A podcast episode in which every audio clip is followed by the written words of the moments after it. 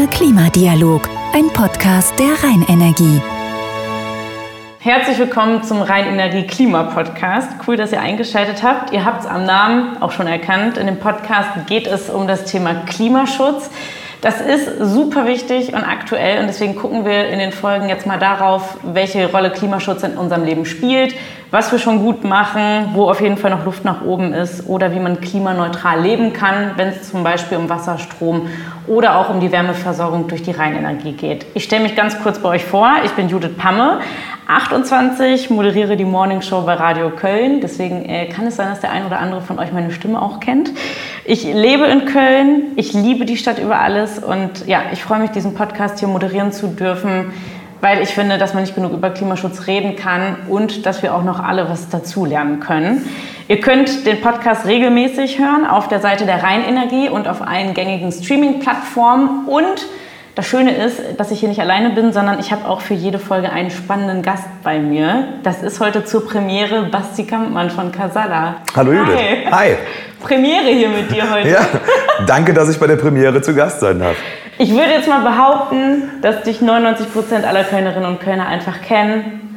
Für die, die es nicht auf dem Schirm haben, kannst du dich vielleicht einmal kurz vorstellen. Ja, ich heiße Basti Kampmann und ich bin der Sänger von der Band Casala. So, Casala, Kölsche Band bei uns in der Stadt. Ähm, du wohnst in Köln, du bist hier aufgewachsen. Was verbindest du so mit Köln? Das ist meine Heimat. Das Ja. kann man schon ganz klar sagen. Ich musste drei Jahre während meiner Jugend in Grevenbruch wohnen. Nichts Boah. gegen Grevenbruch. aber war dann sehr froh, dass ich schnell wieder hier sein konnte. Du lebst ja mit deiner Familie hier bei uns in Köln und bist ja auch Papa. Und bei uns im Podcast geht es vor allem um das Thema Klimaschutz. Ist das bei euch so, dass das Thema Klimaschutz zu Hause in der Familie so stattfindet, dass man drüber redet? Tatsächlich noch nicht. Meine Ja. Tochter ist drei Jahre alt. Äh, da geht es dann eher noch um äh, andere Themen. Ja. da geht es viel um Pfannekuchen, aber noch Auch nicht. schön. auch schön. Ähm, also das ist, glaube ich, etwas, was uns noch bevorstehen wird. Ja. Äh, genau, also da müssen wir uns dann darauf vorbereiten, aber aktuell noch nicht. Aber ihr lebt es ja dann auch eurer Tochter ja vor, ne? Also wenn sie jetzt mal älter wird, keine Ahnung, achtet ihr darauf, dass ihr, ich sage jetzt mal so ganz banal, Papiertüten statt Plastiktüten, fahrt ihr vielleicht ein E-Auto oder so in die Richtung? Oder? Also was äh, Papiertüten statt Plastiktüten auf jeden Fall. Ich fahre sie mit dem Fahrrad immer zur Kita, Ja. was 10 Kilometer am Tag sind, weil wir sie in der Südstadt lassen wollten. Wow, okay. Äh, ist aber ein E-Bike. so sportlich bin ich dann doch nicht. Entspannt, ich liebe genau, E-Bike. Ja, genau. Äh, Überlegung E-Auto ist tatsächlich auch, aber äh, wir tun es schon und versuchen es zu leben, aber wir sind, das muss man auch ganz ehrlich sagen, wir machen das auch in kleinen Schritten. Wir Ja. sind jetzt keine, äh, die wirklich 100 Prozent überall es richtig machen, glaube Ja. ich. Ähm, da, das merken wir auch selber, dass man dann irgendwann sagt, okay, das hätte man vielleicht so und so noch ein bisschen besser machen können.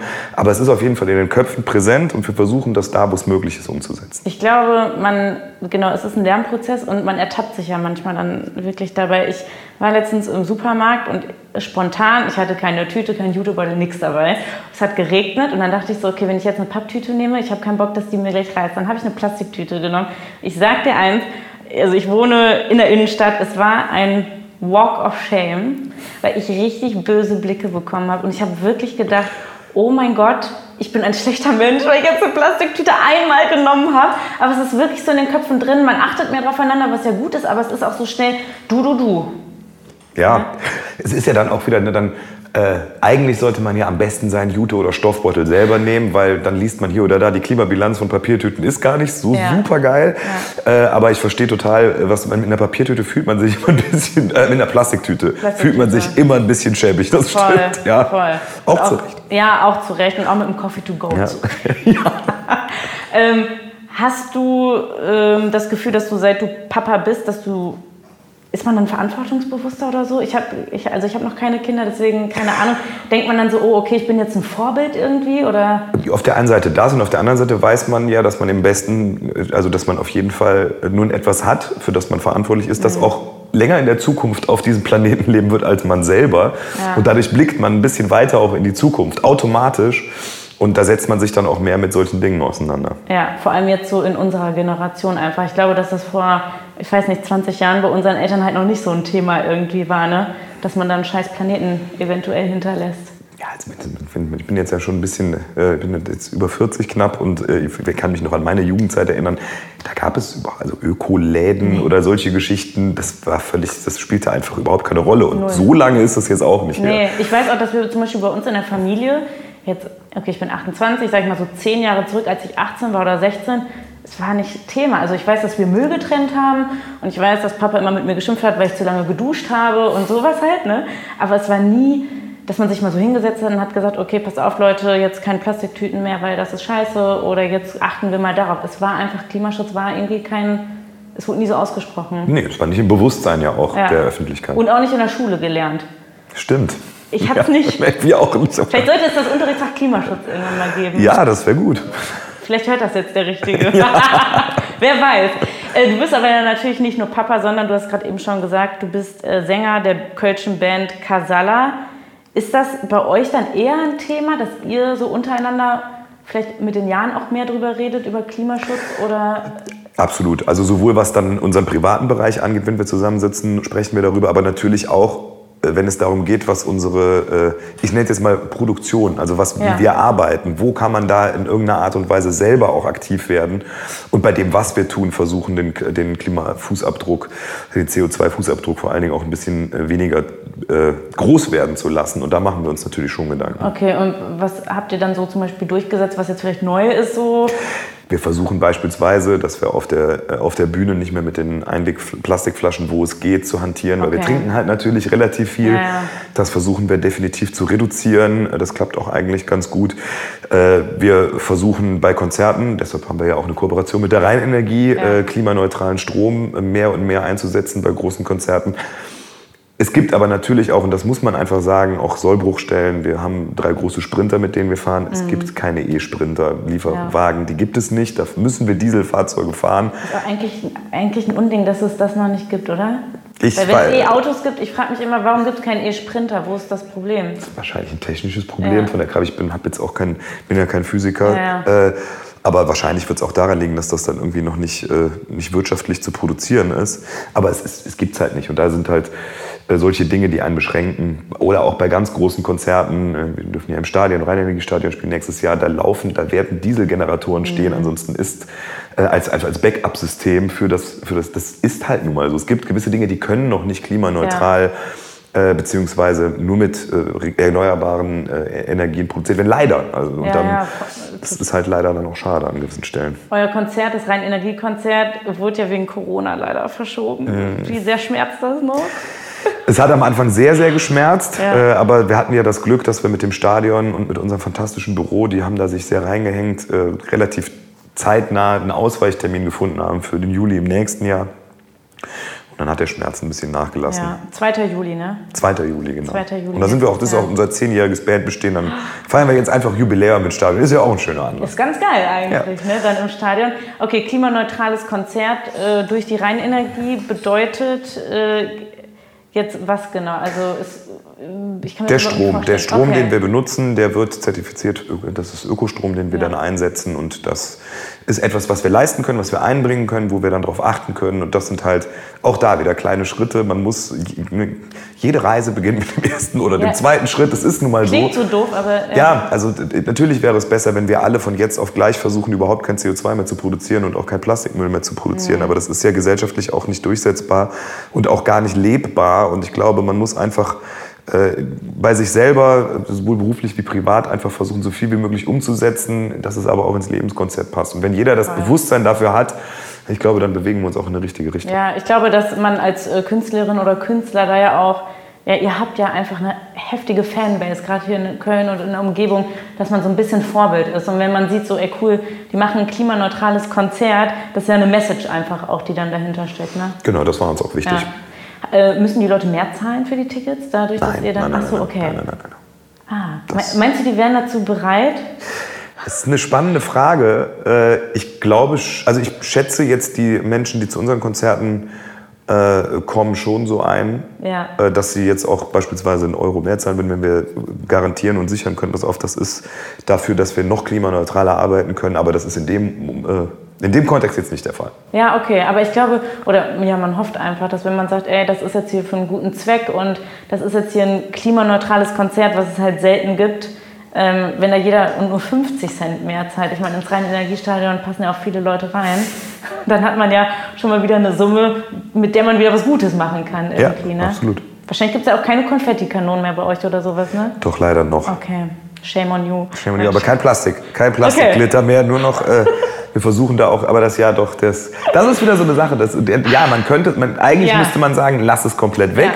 Aber das ist halt, da sind wir vielleicht, da sind wir auch nicht 100% konsequent. Das, mhm. das jetzt zu behaupten, wäre halt auch gestrunzt und sich ja. irgendwie auf den Podest gestellt. Nein, sind wir nicht. Wir versuchen es in kleinen Schritten zu machen, aber es gibt halt Dinge, äh, da gibt es für uns noch nicht die Alternative und da wollen wir auch noch nicht ganz drauf verzichten. Äh, kann man uns dann in irgendeiner Art und Weise auch, könnte man auf uns zeigen. Aber ich, wie gesagt, wir versuchen auch da unseren Anteil ja. zu leisten. Und äh, ich glaube, wenn jeder versucht, seinen Anteil zu leisten, dann ist es auch die richtige Entwicklung. Das ist immer das, was ich so denke. So, keiner ist perfekt. Und solange jeder äh, irgendwie einen kleinen Schritt geht, ist das ja schon mal gut. Es gibt aber übrigens ganz interessant, habe ich letztens gesehen, äh, es gibt Saatgut-Konfetti. Übrigens, also ich weiß nicht, ob es mal irgendwann in diesem Leben Saatgut Konfettikanonen geben kann oder wird, aber ähm, ich glaube, damit haben die beim Rosenmontagszug beim letzten geschmissen. Manche Gruppen ja. hatten die so Saatgut-Konfetti und wenn das dann irgendwo hinkommt, dann wachsen wir. Dann ist das reine Energiestadion nachher voll mit Blumen und Bäumen. Das ist ja interessant. Ja, Aber da wir häufiger irgendwie auf Wiesen oder so spielen, können wir ja, das ist, so, das ist eine gute Idee. Ja, nehme ich mal mit. Nimm ich was gelernt. Aber ihr seid ja auch schon mal ähm, letzt, oh, ich will mich jetzt nicht, letztes Jahr bei der Fridays for Future Demo mal mitgegangen, ne? Wie war das? Also wir haben dann einen musikalischen Beitrag ja. geleistet und es war sehr spannend zu sehen, äh, was da für eine Kraft auf die Straße kommt und äh, was da für eine junge Kraft auf die Straße kommt und wie laut die auch äh, ganz klar ihre klaren Forderungen hat.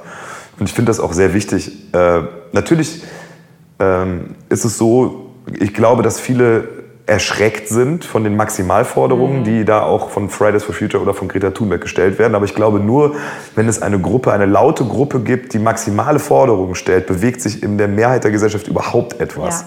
Und deshalb finde ich das äh, absolut äh, beeindruckend und hoffe, dass das durch die Corona-Krise jetzt nicht an, an Kraft verliert und an Fahrt äh, irgendwie einbüßt. Ich wollte gerade sagen, es, so, so gefühlt ist es nicht mehr omnipräsent, wie es mal eine Zeit lang war, weil ich fand, als die Schülerinnen und Schüler dann so Schule geschwänzt haben, es war ja ein Riesenthema. Wie können die die Schule schwänzen und dann an den Tagen auf die Straße gehen? Aber sonst hätte es wahrscheinlich auch nicht so viele Leute einfach interessiert. Und es hätten sich nicht so viele Leute darüber aufgeregt und darüber gesprochen. Ne? Ja, genau so ist es. Also ja. Also man muss Finger in die Wunde legen. Auch wenn ich, und das, äh, ich nicht hundertprozentig alle Forderungen, ja. die da gestellt werden oder auch die Greta Thunberg stellt, ich finde eine, eine sehr beeindruckende Persönlichkeit und nochmal Maximalforderungen, nur das führt zu Veränderungen, auch wenn ich nicht alles mitgehen würde, was da gefordert wird, weil ich nicht glaube, dass das realisierbar, umsetzbar mhm. ist. Aber nur so äh, passiert was. Und es ist ja auch, es passieren ja auch Dinge. Ja. Und es ist etwas in Bewegung gekommen. Und das ist ganz wichtig. Was glaubst du, beim Thema Klimaschutz sind die größten Herausforderungen, wenn es jetzt zum Beispiel so um die Politik geht oder so um uns als Gesellschaft? Man, ich habe immer das Gefühl, man will so von heute auf morgen ne, alles klimaneutral haben, aber oft ist man auch nicht bereit, okay, dann muss man vielleicht tiefer in die Tasche dafür greifen oder sich zurückstellen bei manchen Sachen. Das ist irgendwie das ist schwierig. Ja, das ist tatsächlich so die, die, die, die, äh, die eigenen Bedürfnisse, die einem dann doch irgendwie näher liegen, äh, weil man vielleicht auch denkt, ja, da passiert ja auch in der Politik nicht genug oder der macht ja auch oder wenn, solange in China die da sich nicht dran halten, das ist ja so ein bisschen die Trump-Logik. Ja. Äh, oh ja, es ist ja so. Ja, also, wenn, wenn wir alleine irgendwas machen, dann hilft das ja nichts, dann können wir auch weiter Dreck ja. produzieren. Und auch da gilt, glaube ich, dass man, wenn man, wenn man jeden Tag oder jede Woche einmal versucht, okay, vielleicht jetzt mal da und da an der Stellschraube ein bisschen drehen und dass sich Dinge dann verselbstständigen. Und ich glaube, das, das muss der Weg sein, dass jeder für sich einfach auch das Maß findet, das er selber tragen kann. Mhm. Und dass es in, in, in, den Köpfen ist. In der Politik ist es halt, ja, ich glaube, das ist auch eine, natürlich sind das wirtschaftliche Interessen und mhm. die, äh, ich glaube ja, die Autoindustrie könnte durchaus schon weiter sein, was E-Auto-Produktionen angeht, auch preislich und auch die Ladeinfrastruktur. Das ja. sollte ein Land der Ingenieure deutlich besser hinbekommen, meiner Meinung nach. Ja. Ähm, aber ich sag mal, unser Verkehrsminister, von dem bin ich jetzt nicht ein Riesenfan, der tut sich jetzt auch nicht besonders hervor dadurch, dass er das pusht. Ähm, ja, es gibt halt dann viele Stellschrauben und die wirtschaftlichen Interessen sind halt natürlich, die stehen manchmal dann schon dem Klimaschutz diametral entgegen. Leider, ja. Äh, Wäre für dich also keine Option, jetzt gerade ein E-Auto zu holen, weil einfach zu wenig Lademöglichkeiten sind? Oder? Doch, total. Okay. Also ich, äh, überlegen das tatsächlich, mhm. wenn das mal anstehen sollte, das zu tun. Äh, aber es ist halt schon die Frage, da muss man schon gucken, okay, wie ist das mit der Ladeinfrastruktur, ja. wo kann man das machen? Also da, wo ich wohne, gibt es keine Parkplätze, ich habe keinen festen Parkplatz. Das heißt, ich müsste dann immer irgendwie, und die Reichweiten sind noch nicht so hoch, wo ich mir nicht vorstellen kann, es muss doch technisch, ich muss doch, ich meine, wenn wir machen Dinge äh, äh möglich, möglich ja. da muss doch da auch ein bisschen mehr rauszuholen ja. sein. Aber wie gesagt, ich bin weder Physiker noch irgendwie Automobilingenieur. Äh, und klar, das ist natürlich etwas, was, was auch bei der Kaufentscheidung hemmt. Das verstehe ich Voll. auch. Ich glaube auch, dass das deswegen, dass deswegen noch verhältnismäßig so wenig ja. E-Autos auch durch Köln fahren. Ja. Und es ist, auch da ist ja wieder so, wenn man dann sich einliest, sind ja die E-Autos eigentlich auch, weil die ganze Batterieproduktion, dann kommt man wieder bei seltene Erden raus und dann dreht man sich am Ende wieder im Kreis, denkt man sich, okay, eigentlich sollte ich überall mit dem Fahrrad hinfahren, aber das ist ja dann auch nicht so richtig praktisch. Außer man hat ein E-Bike. Ja, gut, aber auch das, Nein, das hört irgendwann auf. Ja, total. Ähm, wie bist du so zufrieden, wie andere Künstlerinnen und Künstler so äh, sich einsetzen oder sich engagieren? Findest du, es könnten noch mehr machen? Weil ich finde, ihr seid ja schon sehr aktiv als Casala. Und da möchte ich mich jetzt auch gar nicht zu äußern, beziehungsweise ich richte jetzt auch nicht so den Fokus mhm. auf. Ich kenne aber viele Kollegen, die sich sehr, sehr, sehr, sehr stark engagieren, ja. sowohl politisch wie auch äh, im, im, ökologischen Bereich. Und das ist, äh, glaube ich, also ich glaube, über die, über die Motivation und über das Engagement im Kulturbereich, was das angeht, sowohl politisch wie halt auch im Klimabereich, muss man sich, glaube ich, am wenigsten Sorgen machen. Ja. Die Rheinenergie sagt ja, bis 2040 äh, will sie klimaneutral sein. Was ist, also so weg von, keine Ahnung, Atomkraftwerken, Kohlekraftwerken und so, was glaubst du ist da so die größte Herausforderung oder das größte Problem? Weil man, am liebsten wird man es ja schneller haben. Total. Ne?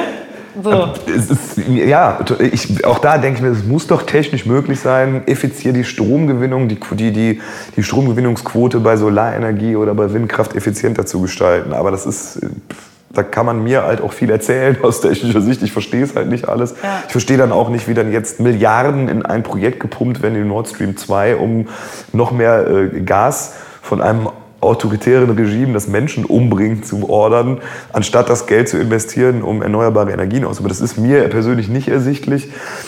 Äh, aber äh, ja, ob es dann Sinn hat, das, das, sind auch wieder wirtschaftliche Interessen. Ja. Auf der anderen Seite ist dann auch da, das ist, das ist ja alles, da stehen ja auch wieder Interessen diametral entgegen.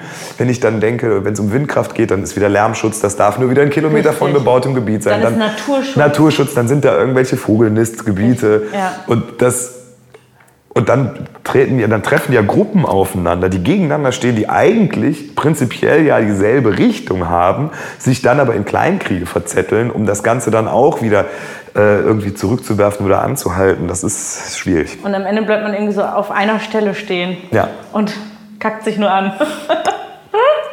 ist leider oft so. Ja. Ähm, aber zum Beispiel, wer, wärst du zum Beispiel bereit für Ökostrom mehr zu zahlen? Ja, klar. Also ich habe es eben mal ausgerechnet, ähm, ich war eben mal auf der Seite. Ähm, ich glaube, ich weiß gar nicht, wie viel. Es wären bei uns jetzt zu Hause 4 Euro mehr oder so, die man zahlen würde, um Ökostrom zu, zu bekommen. Wärst du bereit zu? Ja, definitiv. Okay. Ich habe auch vollstes Verständnis dafür. Es gibt mit Sicherheit viele Familien, für die, die ist es auch finanziell nicht ja. möglich. Da muss geschaut werden, sie müssen den, den, günstigsten Stromtarif nehmen. Und das ist auch vollkommen, und das ist wieder das, was ich meine. Jeder muss den, den Beitrag versuchen zu oder muss schon mal gar nichts, mhm. sondern könnte versuchen, den Beitrag zu leisten, den er selber auch bereit ist, zu, äh, den er selber schultern kann. Das, und äh, wenn, wenn, er, wenn, wenn jemand Ökostrom nicht finanzieren kann, dann dann ist das halt auch vollkommen in Ordnung. Weil es, es, es, hilft ja nicht, sich irgendwie zu übernehmen, äh, nur fürs Gefühl. Eben. Das ist ein bisschen wie Bio-Einkaufen, ja. habe ich manchmal das Gefühl. Man will immer, ja, und warum kaufen die denn hier das billigste Fleisch und so, aber da denke ich mir immer, ja, es ist cool, wenn man sich das leisten kann und Biofleisch kauft, aber es gibt einfach Familien, denen geht es nicht gut. So. Das ist auch wieder, also Bio ist auch wieder so eine Sache. Ich versuch, wir versuchen auch gesund zu essen. Und dann kommt man dann hin und kauft beim Bio-Supermarkt und isst dann abends die Avocado. Ja. Und, die, und denkt man so, super cool. Und Avocado ist das beschissenste, was man essen kann. Von der Das Avocado ganz- ist der Teufel. ganz Man darf Ja. Avocado nicht essen. Ja. Aber irgendwie hat man das Gefühl, und das sind, man muss natürlich auch sehr viel immer, also man, man kann halt auch nicht alles direkt durchblicken. Das, Nee, voll, äh, überhaupt nicht. Du weißt ja manchmal gar nicht, was dahinter steckt oder auch bei Marken, welche Konzerne dahinter stecken. Jetzt bei der Avocado, ich habe mich vorher auch nicht damit beschäftigt, wie die hier hinkommt. So, und wie schlecht das eigentlich ist und was dafür abgerodet wird oder so. Das äh, hinterfragt man ja oft einfach nicht. Hm. Nee. Ne? Und dann macht einer einen drauf aufmerksam, dann denkt man so, scheiße, ich esse es eigentlich ganz gerne, Avocado-Brot. Es ist, ne, also eigentlich ist doch so der, also eine Bio-Banane dürfte ich trotzdem eigentlich, also wenn ich konsequent Ja. im Sinne von Fridays for Future dürfte ich nur Äpfel aus dem Rheinland essen, dann dürften Bananen überhaupt nicht Bio. Also ne, du weißt, was ich meine. Das, Voll. das ist halt, man, man kann sich dann irgendwie, das ist das, was ich mit Maximalforderungen meine und das ist halt ja auch dann wieder nicht umsetzbar. Was, ähm, also die reine Energie will ja 2040 klimaneutral zum Beispiel sein. Was wäre denn deine Wunschvorstellung? Aber so generell für Köln als klimaneutrale Stadt, dass wir das hinkriegen. Also ich glaube, um Köln klimaneutraler zu machen, müsste erstmal massiv was an den Fahrradwegen gemacht Ja. werden, um äh, den, äh, den, Verkehr, den Verkehr da zu entlassen, beziehungsweise um es auch möglich zu machen, ordentlich Fahrrad zu fahren. Weil total. Köln ist, glaube ich, die also wirklich ganz schlimme Fahrradfahrerstadt. Ähm, das ist äh, auf jeden Fall eine Geschichte. Der öffentliche Personennahverkehr gestärkt werden. Ich persönlich fände auch eine autofreie Innenstadt ganz großartig. Ich- Ich, also- also ich, ich, wenn ich mal irgendwie die, dann doch mal mit dem Auto, Mhm. Entschuldigung, wie gesagt, wenn ich dann mal mit dem Auto in die Innenstadt fahre, denke ich jedes Mal, warum machst du Ist das? so. Ich brauche länger zur Parkplatzsuche. Ja. In der Zeit wäre ich mit dem Fahrrad oder zu Fuß wahrscheinlich in der Ja. Innenstadt gewesen. Und äh, ja, das würde ich mir, das, ich finde das schon eine schöne Ich, Sache. fi- ich bin ja auch Fan von einer autofreien äh, Innenstadt, wo man dann richtig viele, also äh, total sich drüber ärgern und sagen, wie kann man denn? Und das geht doch nicht und warum? Aber ich bin da zum Beispiel gerne auf der Ehrenstraße unterwegs. Das ist ein Krampf. Ja. Also ich bin da gerne zum Shoppen, aber die, die Autos, die da kommen, Ja. die Fahrradfahrer, keiner hat Platz, alle sind nur genervt, hupen sich an, äh, quetschen sich da durch. Und dann denke ich mir immer, okay, man könnte ja mal mit einer Straße anfangen. Ja, es ist auch So als Experiment. Ja, Klar, Lieferverkehr, selbstverständlich Voll, müssen die ja. Läden beliefert werden. Aber ansonsten ist, erschließt sich das für mich. Und ich gerade, das ist diese Ehrenstraße, das ganze Viertel da, das ist furchtbar. Verrückt. Und dann bin ich selber mal mit dem Auto dahin gefahren, wie ich eben meinte. Das war nämlich genau die Situation, wie kann man denn hier mit dem Auto hinfahren? Wie dumm. Das ist einfach gar keinen Sinn macht. Obwohl ich glaube, da ist auch oft so Showfahren. Weißt du, so wie auf der Regenschau laufen ist oder auf der Aachener Straße, ist Ehrenstraße, die Autos, die da fahren, Ja. denke ich mir immer, wow, okay, jetzt Ja, ja, genießt einmal euren Auftritt, alle gucken einmal, toll und ciao. Ja, das stimmt. Macht keinen Sinn. Das kann ich mit meinem Fiat Uno nicht. Der ist nicht prollig genug. Das geht nicht. Nee, da, da guckt keiner. Aber ihr seid ja auch, ähm, als Casella habt ihr ja diese Ringo-Roller äh, Mhm. von der Rheinenergie, habt ihr, glaube ich, so eine kleine Flotte oder so, ne? Mhm. Ähm, wie, bist du damit schon selbst gefahren? Ja, bei der Präsentation tatsächlich sind ja, fünf Roller, die alle unsere Namen haben. und äh, E-Roller, ne? E-Roller, Genau. genau. E-Roller. Und äh, da sind wir bei der Präsentation mitgefahren und das macht richtig Bock. Weil diese Cool, ne? E-Motoren, die ziehen halt wie Hulle. Das, Ja. ist, das macht schon richtig Bock. Ich bin damit auch, also ähm, ich durfte das mal ausprobieren von Radio Köln aus, hatten wir irgendwie zwei Tage, glaube ich, so einen E-Roller. Ähm, ich fand, also ich finde es einfach super, dass das jetzt auch immer mehr Leute fahren. Du siehst es ja auch in der Stadt einfach, ne, wie viele E-Roller fahren. Aber ich bin eh nicht so eine sichere Fahrradfahrerin in Köln, weil ich genau wie du finde, dass die Fahrradwege, dass das eine Katastrophe ist. Und auf dem E-Roller, so cool ich das finde, ich hatte das, ich hatte immer das Gefühl, ich ähm, behindere alle. So, du kennst ja die Autofahrer in Köln, direkt, wenn du nicht bei grün, wenn eine Sekunde grün ist, nicht losfährst, dann wird gehupt. Und ich hatte immer das Gefühl, ich bin ein Hindernis auf der Straße, weil du kannst ja nicht so super schnell damit fahren. Nee, und Fahrradweg darfst du nicht. Fahrradweg darfst du nicht und dann cruist du da so entspannt lang, weil ich finde, also ich liebe Rollerfahren einfach. Und dann habe ich aber immer das Gefühl gehabt, die ziehen so richtig aggro an mir vorbei. Ja. Ja, das stimmt. Es ist aber äh, interessant, je nachdem, in welchem Vehikel man sitzt, Ja. merkt man ja, also, also wenn man im Auto sitzt, denkt man immer, was gucken mich denn die Fahrradfahrer so aggressiv an? Wenn ich auf dem Voll. Fahrrad sitze, denke ich, warum, ey, warum gucken? Das ist wieder Perspektive. Ja, man ist irgendwie immer, ja, ich will will jetzt nicht sagen, agro unterwegs auf andere, aber es ist schon so, ich habe manchmal das Gefühl, es fehlt so ein bisschen Verständnis. Und wenn jemand schon mit einem E-Roller fährt, vielleicht sollte man so denken, okay, wow, cool, der fährt einen E-Roller. Das sieht man ja im Auto nicht. Ah ja, stimmt, du hast es ja nur, wenn überhaupt. Ja. Ja, okay, stimmt. Äh, wenn du so Wünsche hast, so äh, an die Politik hier in Köln oder an die Energieversorger oder so generell für Köln einfach, wie es so sich in Zukunft entwickeln soll, wenn es um Klima geht, was würdest du dir da wünschen? Die Sache ist ja, dass die Kommunalpolitik, äh, glaube ich, relativ wenig Einfluss darauf mhm. hat. Weil ich glaube schon, dass es äh, von, von höherer Stelle geleitet werden muss in irgendeiner Art und Weise. Wobei, je mehr man versucht zu leiten, umso mehr löst dann ja. auch Reaktanz aus und die Leute sagen, was soll das, was machen die jetzt wieder? Dann haben wir dann irgendwann nach der, nach der Corona-Diktatur haben wir dann die Ökodiktatur wieder bei mhm. irgendwelchen Leuten in den Köpfen. Ich glaube, es muss natürlich, es muss halt viel bei den Leuten selber passieren.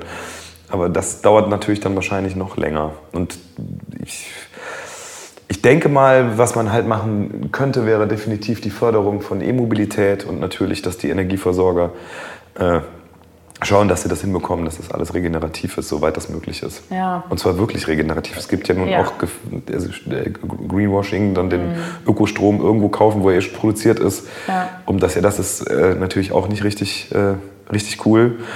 Äh, das ist ja dann irgendwie auch ein bisschen Etikettenschwindel. Ja, voll. Aber wenn äh, die, ich glaube, die Stromversorgung, ich habe die Prozente jetzt ja auch gar nicht, ja, gesagt, gar nicht im Kopf. Ich weiß stimmt. nicht, wer jetzt was wie viel. Aber ich denke mir immer so, sowohl für die Automobilindustrie wie auch für die Stromproduzenten oder Energieproduzenten ist es ja auch wirtschaftlich irgendwie zu kurz gedacht zu sagen, wir bleiben bei fossilen Brennstoffen. Weil egal, ob es jetzt 10 Jahre sind oder 100, ja. irgendwann ist das Geschäftsmodell dann tot. Weil Öl ist irgendwann Ende. Und dann müsste man es doch eigentlich auch im Sinne der Unternehmen sein, zu sagen, so, wir sind jetzt aber ganz weit vorne mit dabei und das, was eh ausläuft, in 10 oder 20 oder 30 Jahren, da verzichten wir jetzt drauf, mhm. weil unsere Geschäftsgrundlage dann irgendwann verlustig ja. geht. Und äh, manchmal den Eindruck, dass das noch ein bisschen, und das ist jetzt so langsam vielleicht ja. in den Köpfen es angekommen ist. jetzt so ein Ziel da, ne? Mhm. da muss man jetzt so Step für Step irgendwie hinarbeiten. Ähm, aber wenn man zum Beispiel hier ähm, Regiostrom zum Beispiel von der mhm. Rheinenergie beziehen kann, da weißt du halt einfach zu 100 Prozent, okay, es kommt wirklich hier aus dem Umland und nicht so, wie du gerade meintest, wo man so denkt, okay, wow, wird das jetzt irgendwo gekauft, so Greenwashing-mäßig ja. und ich weiß nicht, was am Ende ankommt, aber ich zahle mehr für ein vermeintlich super Produkt, was es nicht ist, obwohl ich eigentlich nur was Gutes tun will. Genau, ne, da hat die Rheinenergie uns auch mit überzeugt mit und ja. äh, äh das halten wir auch für einen guten Weg, wie die Rheinenergie ja. das macht. Ähm, auch da, jeder muss sein Tempo haben, wie es auch wirtschaftlich ist. Das ist auch, genau. Dass man jetzt nicht von jetzt auf gleich sagen kann, so, wir schalten alle Gaskraftwerke jetzt ab. Dafür hat dann halt Halb Köln, halt, halb Köln halt jetzt Weihnachten, Heiligabend leider der Baum aus. Ja. Äh, das würde, glaube ich, dann auch bei keinem gut ankommen, sondern dass auch da ein Prozess dahinter steckt, ist auch klar. Ich bin mal gespannt, wenn ihr mit Casella mit einem Elektro-Tourbus dann unterwegs seid. Wenn jemand ihn baut, wären wir, glaube ich, schnell dabei. Und dann schießt ihr aus dem Casalla E-Tourbus mit äh, Saatkonfetti um euch. Ach, das ich habe gerade schon so vor mir vor Augen. Das hört sich äh, schön an. Ne? Ja, ja. ja, ich glaube, wenn ich jetzt auf die Zeit gucke, sind wir am Ende der Folge angekommen. Das war jetzt die erste Folge vom Rheinenergie-Klima-Podcast. Danke erstmal an dich, Basti, dass du mit dabei warst. Danke für die Einladung. Wir haben zusammen Premiere hier gefeiert. Es hat viel Spaß gemacht. Ich hoffe, dass euch die Folge gefallen hat, ihr beim nächsten Mal auch wieder mit am Start seid. Dann habe ich auch wieder einen neuen Gast dabei und äh, ja, bis dahin wünsche ich euch heute noch einen schönen Tag. Bis bald. Kölner Klimadialog, ein Podcast der Rheinenergie.